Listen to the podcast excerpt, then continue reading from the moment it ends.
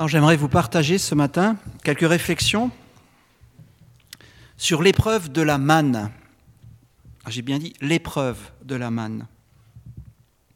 En effet, après un mois et demi, euh, suite à leur départ du pays d'Égypte, le peuple d'Israël commence à manquer de nourriture. En plus, ils sont dans une zone désertique. Alors les gens commencent à se plaindre, à murmurer, et ils accusent Moïse et Aaron d'être des incompétents, des inconscients. Emmener 3 millions de personnes en plein désert pendant un mois et demi avec tout ce qu'ils avaient raflé en Égypte, ils ont pu manger, mais là, maintenant, euh, qu'est-ce que vous avez fait? Alors je vous invite à lire quelques versets qui se trouvent dans Exode au chapitre 16.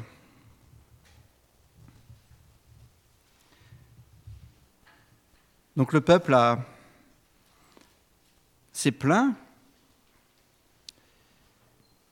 Au verset 4, alors l'Éternel dit à Moïse, Regarde, je vais faire pleuvoir du ciel sur vous du pain. Le peuple sortira et en ramassera chaque jour la ration nécessaire. Je le mettrai à l'épreuve de la sorte, et je verrai s'il se conforme ou non à mes instructions.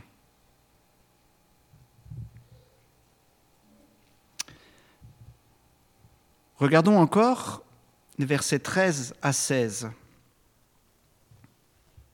En effet, le soir même, des cailles vinrent s'abattre sur le campement qui en fut recouvert. Et le lendemain matin, il y avait une couche, une couche de rosée tout autour du camp. Lorsque cette rosée se fut dissipée, on aperçut par terre sur le sol du désert un mince dépôt granuleux, fin comme du givre, qui restait. En voyant cela, les Israélites se demandèrent les uns aux autres, Qu'est-ce que c'est? Car ils ne savaient pas ce que c'était. Moïse leur dit, C'est le pain que l'Éternel vous donne à manger. Voici ce qu'il a ordonné à ce sujet, que chacun de vous en ramasse autant qu'il est nécessaire à sa nourriture, soit environ 4 litres par personne. Chacun en prendra pour le nombre de ceux qui sont dans sa tente. Dans le même chapitre, au verset 31, les Israélites donnèrent à cette nourriture le nom de manne. Le mot manne signifie qu'est-ce que c'est? C'est quoi ça? T'as ramassé tes 4 litres de c'est quoi ça? Donc, elle ressemblait à des grains de coriandre blanche et elle avait un goût de beignet au miel. Hum, ça, c'est pour moi, j'aime bien. Versets 35 et 36. Les Israélites mangèrent de la manne pendant 40 ans, jusqu'à leur arrivée dans un pays habité aux confins du pays de Canaan. La mesure utilisée, environ 4 litres, correspond à un dixième de la mesure habituelle. Chaque jour, ils allaient ramasser leur pain, leur manne, qui ressemblaient à des tout petits grains au goût de gâteau au miel ou gâteau à l'huile, comme dans d'autres endroits, comme il est cité dans d'autres endroits. Donc ça apparaissait sur la rosée et ça a, subvenu aux besoins de 2 à 3 millions de personnes pendant 40 ans. Hein, ceux qui sont bons en économie, vous pouvez faire les calculs, c'est faramineux.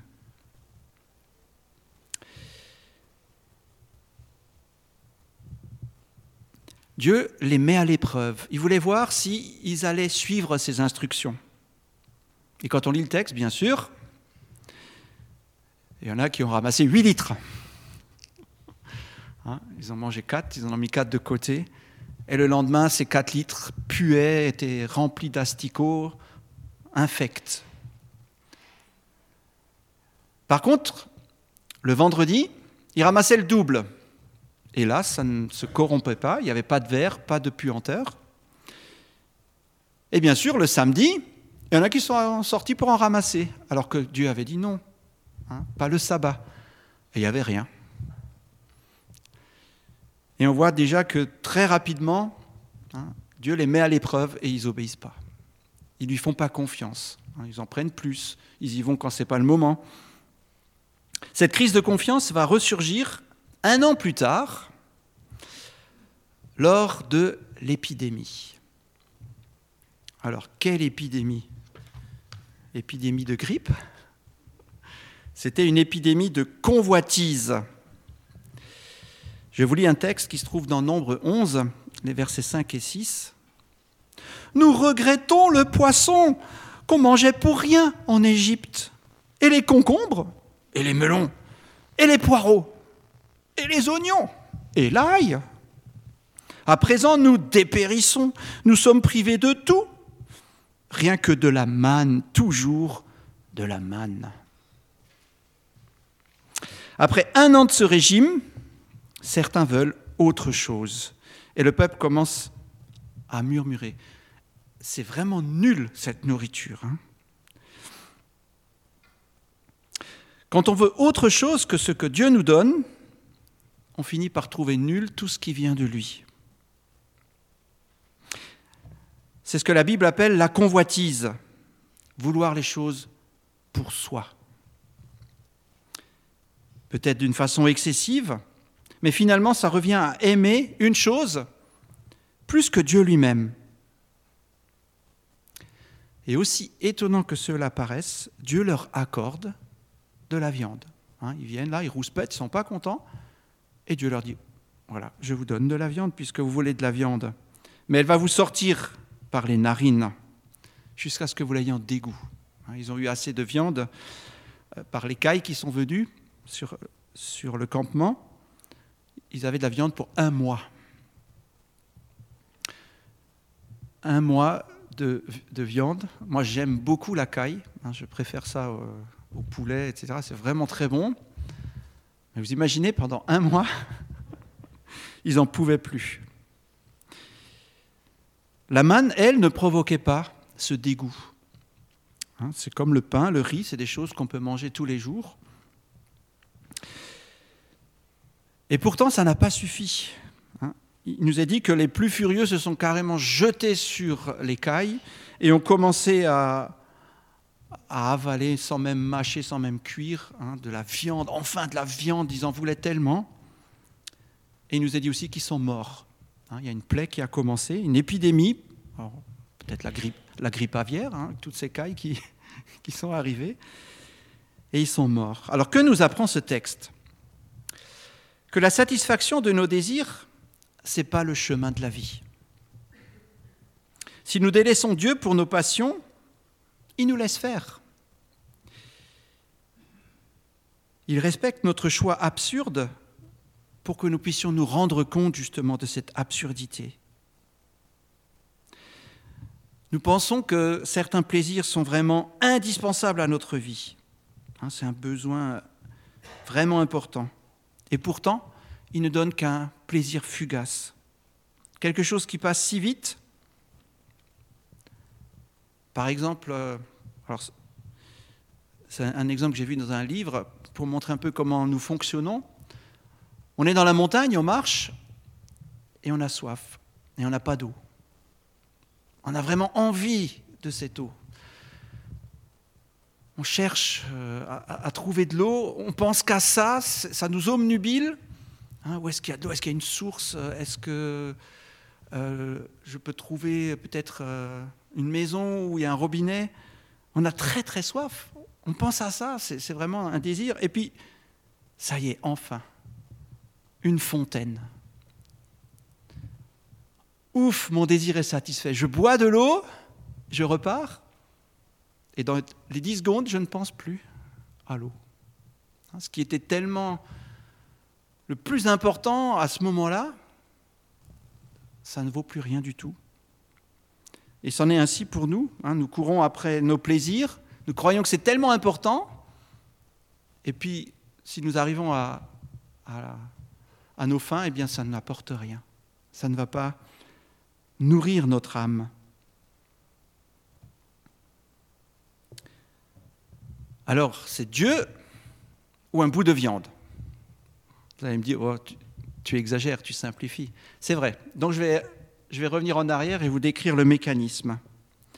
Hein, on se met dans la tête de celui qui voulait absolument ce bout de viande. Mais qu'est-ce que j'ai fait pour mériter cette vie misérable? Pourquoi personne ne s'occupe de moi?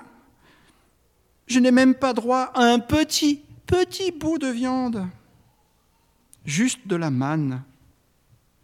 Et finalement, on a tellement pitié de nous-mêmes qu'on a tous les droits. Il faut réparer des injustices, les injustices de la vie. Il faut réparer les injustices de Dieu. Donc j'ai le droit de lui désobéir. J'ai le droit de le mettre de côté. J'ai le droit de manger la viande même s'il y a du sang dedans, hein, ce qui était strictement interdit pour les Juifs. Oui, j'ai tellement pitié de moi qui, qui n'est pas tout ce qu'il faut, moi ce que je pense avoir le droit, finalement, je mets Dieu de côté. Alors j'aimerais vous montrer un tableau qui a été peint par le peintre français Nicolas Poussin vers 1638. Alors vous pouvez le voir euh, au Louvre, et si on pouvait éteindre la lumière, on va faire un agrandissement. Merci. Alors Nicolas Poussin a été critiqué hein, quand il a fait ce tableau sur la manne. On lui a dit mais, mais c'est le Beans ce tableau. il y a un peu de tout et n'importe quoi. Il y a trop de personnages, il y a trop de situations. Il y a, il y a une femme euh, qui, qui, donne son lait à, à, sa maman et à côté il y a l'enfant qui attend son tour. À côté il y a un malade Enfin, ce sont les gens qui ne s'intéressent pas à la manne. Hein. Ils essaient de s'en sortir tout seuls. Ils ont l'air hein, d'essayer de, trouver des solutions. Et puis de l'autre côté, ils ont la manne. Ils l'avaient aussi de ce côté-ci, mais ils ne la voient pas. Ils sont trop occupés par leurs affaires. Et ici, ils ont la manne, mais ils se disputent. Hein. ils se précipitent, ils se bousculent, ils renversent euh, leur peau. Il y en a d'autres qui, au contraire, sont très calmes. Il y a une femme qui tend euh, sa blouse pour récupérer la manne qui tombe du ciel. Il y en a qui mangent de façon goulue, d'autres au contraire euh, attendent. Il y en a qui sont en arrière-plan près de Moïse et d'Aaron et qui reconnaissent la, gloire de Dieu dans cette affaire. Donc on lui a dit c'est un peu trop le pins. Et Nicolas Poussin dit mais regardez un peu mieux le texte. Et regardez un peu mieux le tableau. Et du coup, les critiques ont disparu parce que qu'est-ce qu'on découvre dans le texte? Ben, C'est que Dieu a envoyé la manne pour les mettre à l'épreuve, pour montrer ce qui est dans leur cœur, pour, pour que les gens se rendent compte qu'est-ce qui est important pour eux. Est-ce que c'est leur passion? La, colère, les bousculades, etc. Ou est-ce que c'est Dieu? On enlever le, tableau. Sinon, vous avez pu écouter, vous allez regarder. Il y a tellement de choses à regarder. Donc, je vous invite à aller au Louvre hein, et, à, admirer ces, ces œuvres magnifiques qui sont là-bas. Dieu fait apparaître ce qui est dans notre cœur. Et on se rend compte que souvent, il y a des, choses qui sont à côté de ce que Dieu attend, de ce que Dieu nous demande, c'est ce qu'on appelle le péché. Et le salaire du péché, c'est la mort. Mais, mais le don gratuit de Dieu, c'est Jésus-Christ, c'est la vie. Jésus, c'est comme la manne. La manne, on ne la mérite pas. Elle tombait tous les jours, sauf le samedi. Le jour où je me dispute avec ma femme, il y a quand même de la manne. Le jour où un enfant désobéit à ses parents, il peut quand même ramasser de la manne. Le jour où j'agis mal envers mon patron ou mes ouvriers, il y a aussi de la manne. C'est une image de la grâce. Elle ne dépend pas de nos mérites ou de nos démérites. Mais attention, ce n'est pas une excuse pour nous permettre de pécher. Cette grâce, cette gratuité nous pousse plutôt à la reconnaissance, à comprendre que ce Dieu nous aime vraiment, qu'il prend vraiment soin de nous, et, que finalement, ce qu'il attend de nous, c'est que nous fassions aussi de même envers les autres. Jésus a dit à ses disciples, vous avez reçu gratuitement, donnez gratuitement. Et ce texte de la manne est repris par l'apôtre Paul pour parler du partage entre les chrétiens. Hein, puisque dans le verset 18 d'Exode 16, il nous est dit, lorsqu'ils mesurèrent leur récolte, celui qui en avait ramassé beaucoup n'avait rien de trop, et celui qui en avait pris moins n'en manquait pas. Chacun en avait ramassé ce qu'il lui fallait pour manger. Et Paul nous explique qu'en fait, ceux qui en avaient beaucoup, ben, ils donnaient à ceux qui avaient moins, et finalement tout le monde avait les 4 litres nécessaires. Et Paul encourage les chrétiens, ben faites pareil. Hein, vous avez assez, même plus, ce plus qu'il puisse servir à ceux qui ont moins. Quand est-ce que tu as donné gratuitement quelque chose? Quand était-ce la dernière fois? Alors on se dit, voilà, ils ont compris. Hein, euh, lorsque cette viande a été déversée en telle quantité euh, pour leur montrer que, bon, euh, finalement, suivre ses, ses, propres pulsions, c'est suivre un chemin de mort, il devrait être guéri. Eh bien, il y a une rechute. L'épidémie d'insatisfaction recommence 38 ans plus tard. Nous trouvons ça dans Nombre 21. Le peuple s'impatienta en route et parla contre Dieu et contre Moïse. Pourquoi nous avez-vous fait monter hors d'Égypte pour que nous mourions dans le désert?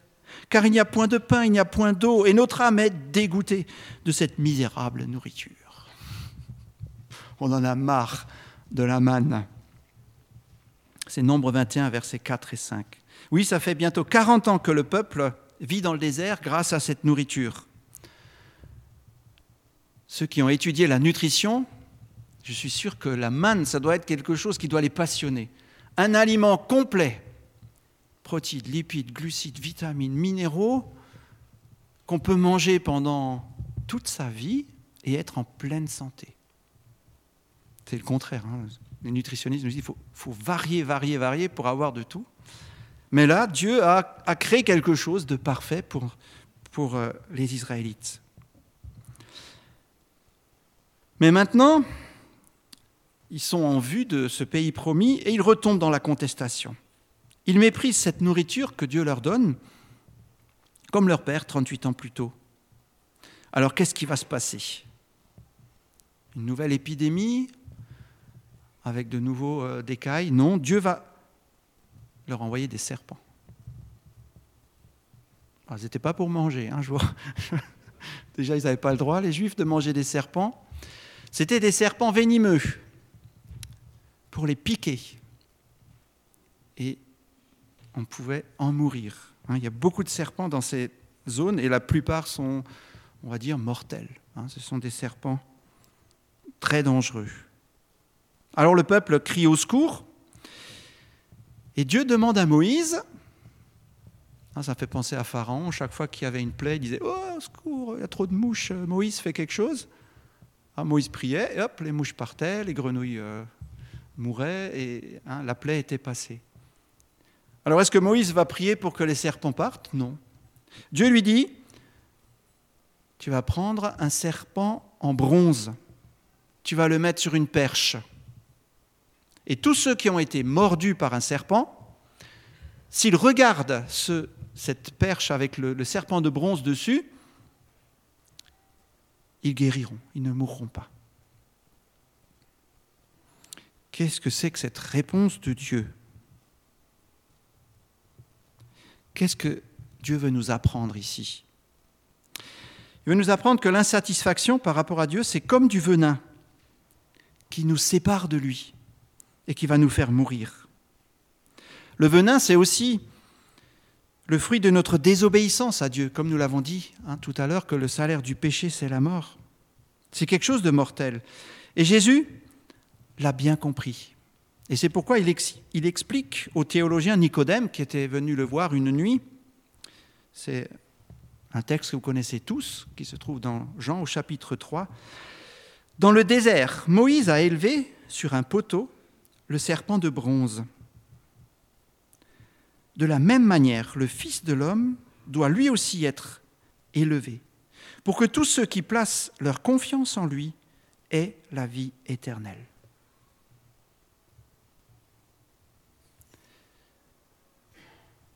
je vous invite aussi à regarder un autre tableau. Cette fois-ci, c'est le peintre protestant Sébastien Bourdon. Il l'a peint vers 1653. Alors vous pouvez aller le voir aussi, mais alors ce n'est pas à Paris, c'est à Madrid.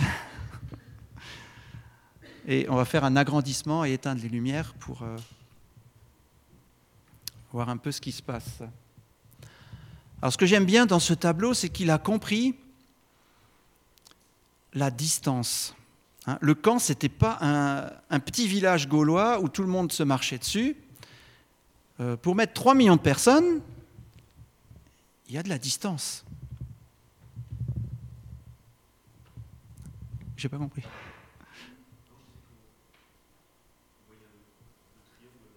Oui Oui, il est, très réfléchi, le, tableau est très intéressant. Et, on voit derrière, hein, il, y a des, tentes ici, il y a des tentes là. Donc ça signifiait que quand on se faisait mordre, il fallait une démarche, il fallait de la marche pour aller jusqu'à ce serpent. Et une fois qu'on le voyait, même de loin, regardez, il y a des gens euh, plus ou moins malades, hein. il y en a, euh, faut presque leur ouvrir les yeux pour qu'ils puissent encore regarder. D'autres viennent d'être piqués, mais ils sont là.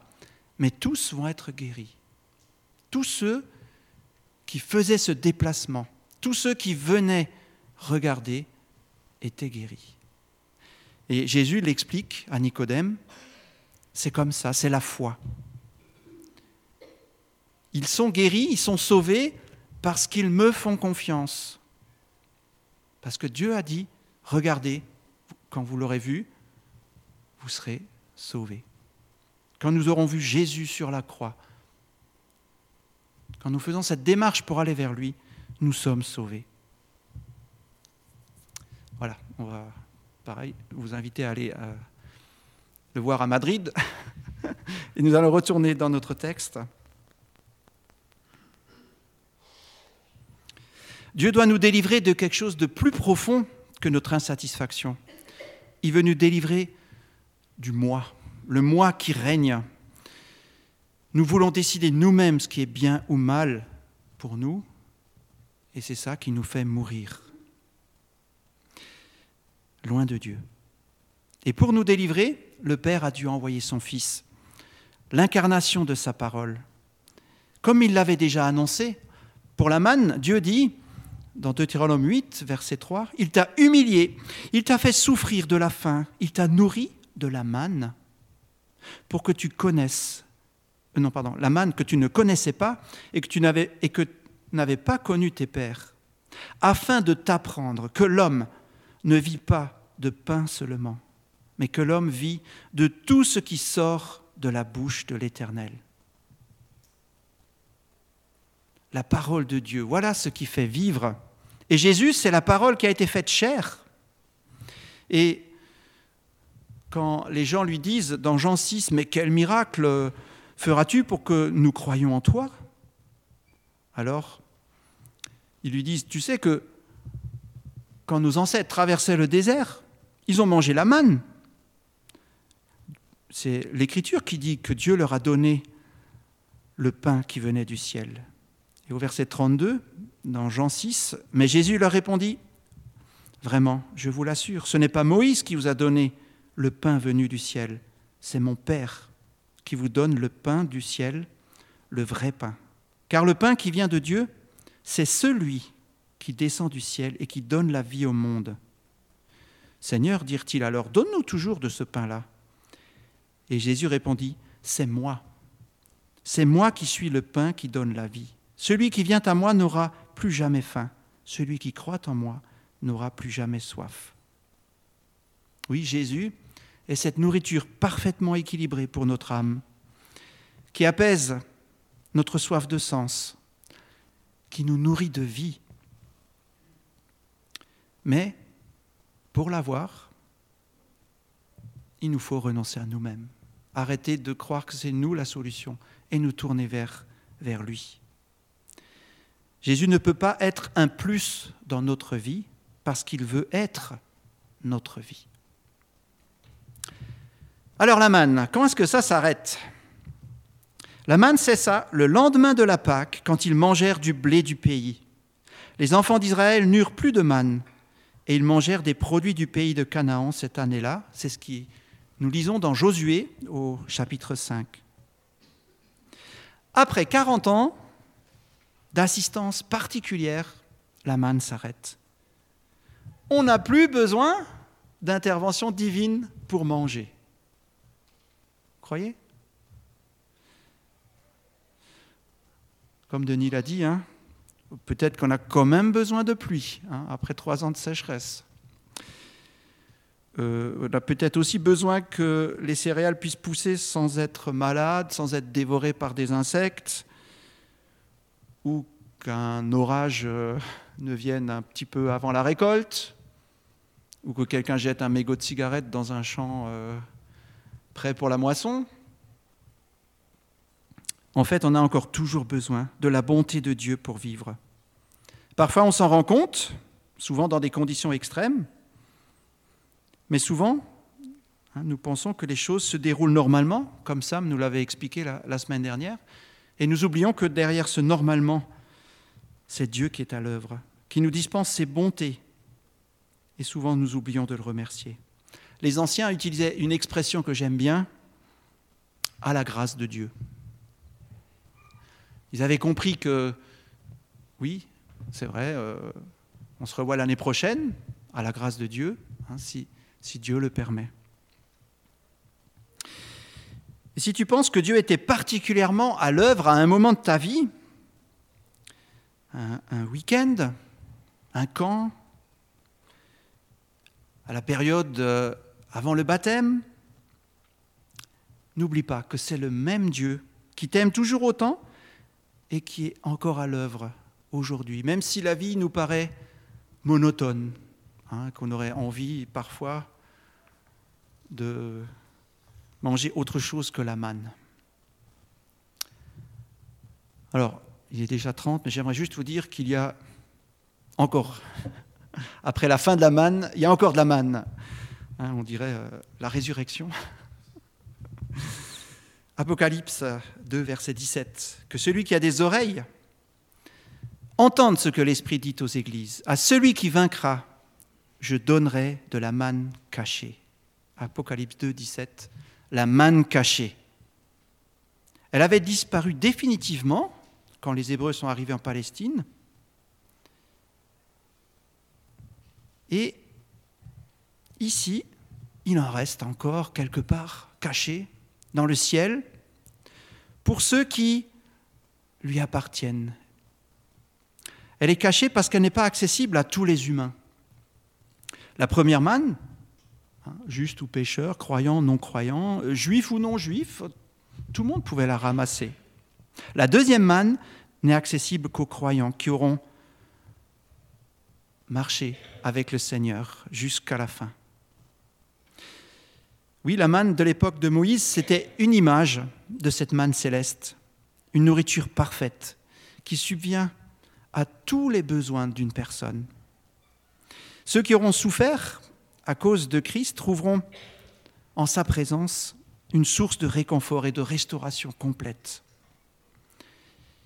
De même, tous ceux qui auront refusé de consommer ce que le monde propose, ce monde sans Dieu, y trouveront là ce qu'ils espéraient et ils seront rassasiés.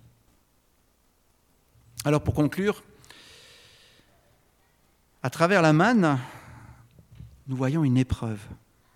Une épreuve pour nous apprendre quelque chose, nous apprendre à dépendre de Dieu, à lui faire confiance, parce que ça, c'est le chemin de la vie. Cette manne a duré 40 ans. Il y a eu trois crises qui ont conduit le peuple à apprendre cette dépendance. Alors nous aussi, nous avons des épreuves, souvent la maladie, et on se demande si on va guérir un jour. Mais dans cette épreuve, le plus important, c'est d'apprendre à lui faire confiance, à dépendre de lui. Si je le fais, je sais déjà que ma maladie ne durera pas toujours, qu'elle s'arrêtera, que ce soit maintenant ou à la résurrection, je suis guéri par les meurtrissures de Jésus-Christ. C'était une épreuve mesurée dans le temps, c'était un aliment monotone peut-être, mais c'était vivifiant. Oui, Dieu est la source de la vie. Certains ont pleurniché, se sont révoltés contre Dieu, mais s'ils se tournaient vers ce poteau symbolisant Jésus-Christ, ils pouvaient survivre, ils pouvaient être pardonnés. Oui, Jésus est le pain du ciel qui répond parfaitement à nos vrais besoins de vie. Et tout à l'heure, nous l'avons rappelé en prenant la scène. Alors je vous invite à, méditer cela, à arrêter aussi de courir, je le dis pour moi-même, après les choses inutiles et à nous réjouir de ce que nous avons dans le Seigneur. Amen. Je vous invite à vous incliner pour la prière. Oui, Père, nous voulons te rendre grâce parce que nous avons encore accès à cette manne qui est Jésus-Christ, qui nous est donné gratuitement. Et Seigneur, je te prie pour ceux qui ne l'ont pas encore saisi, que tu leur accordes cette grâce de saisir Jésus, de se tourner vers lui et d'être sauvés. Et nous te prions aussi, Père, pour nous qui l'avons saisi, que tu nous aides à avoir au-delà de cette monotonie, de voir la profondeur et la vie qui est en toi. Oui Seigneur, nous voulons te dire merci. Merci pour Jésus. Merci pour la vie. Amen.